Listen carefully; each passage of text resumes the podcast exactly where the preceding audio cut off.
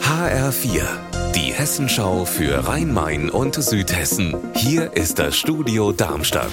Ich bin Stefan Willert. Guten Tag. Seit Jahren diskutieren die Politiker in Frankfurt über den Abriss und den Neubau der städtischen Bühnen. Mittlerweile ist es beschlossene Sache. Die Stadtverordneten haben das mehrheitlich so festgelegt.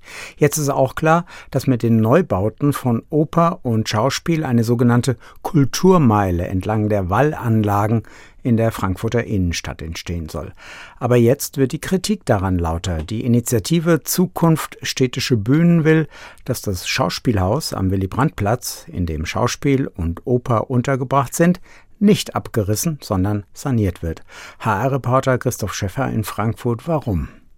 Das eine ist das Ökologische, dass man sagt, Abriss und Neubau von so einem Gebäude verursacht einen gigantischen CO2-Ausstoß. Das können wir uns in Zeiten der Klimakatastrophe einfach nicht mehr erlauben. Und der andere Punkt ist, dass dieses Gebäude den Frankfurtern ja auch irgendwie ans Herz gewachsen ist und sogar unter Denkmalschutz steht, zumindest mal das berühmte Wolkenfoyer, also die große Glasfassade, wo dann eben unter der Decke diese goldene Wolkenskulptur hängt. Das alles zu erhalten, umzubauen und mit dem bestehenden Gebäude zu arbeiten, das ist die Forderung dieser Initiative. Die Stadt Frankfurt hat ja anders entschieden. Die Doppelanlage wird abgerissen. Das Schauspiel wird neu gebaut auf einem Grundstück der Sparkasse an den Wallanlagen und die Oper wird neu gebaut am Willy-Brandt-Platz. Warum nun finden die Kommunalpolitiker ihre Lösung mit dem kompletten Neubau so charmant?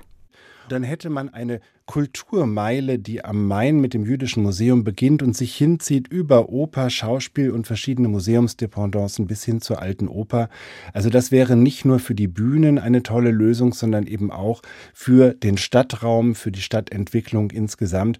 Das sind gute Argumente auf Seiten derer, die sagen, wir müssen auf jeden Fall neu bauen, auch im Interesse derer, die bei Oper und Schauspiel arbeiten und die in den maroden Gebäuden, so wie sie jetzt sind, ihre Arbeit wirklich nicht mehr vernünftig machen können.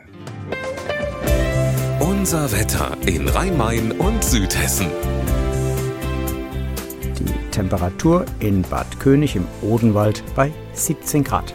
Ihr Wetter und alles, was bei Ihnen passiert, zuverlässig in der Hessenschau für Ihre Region und auf hessenschau.de.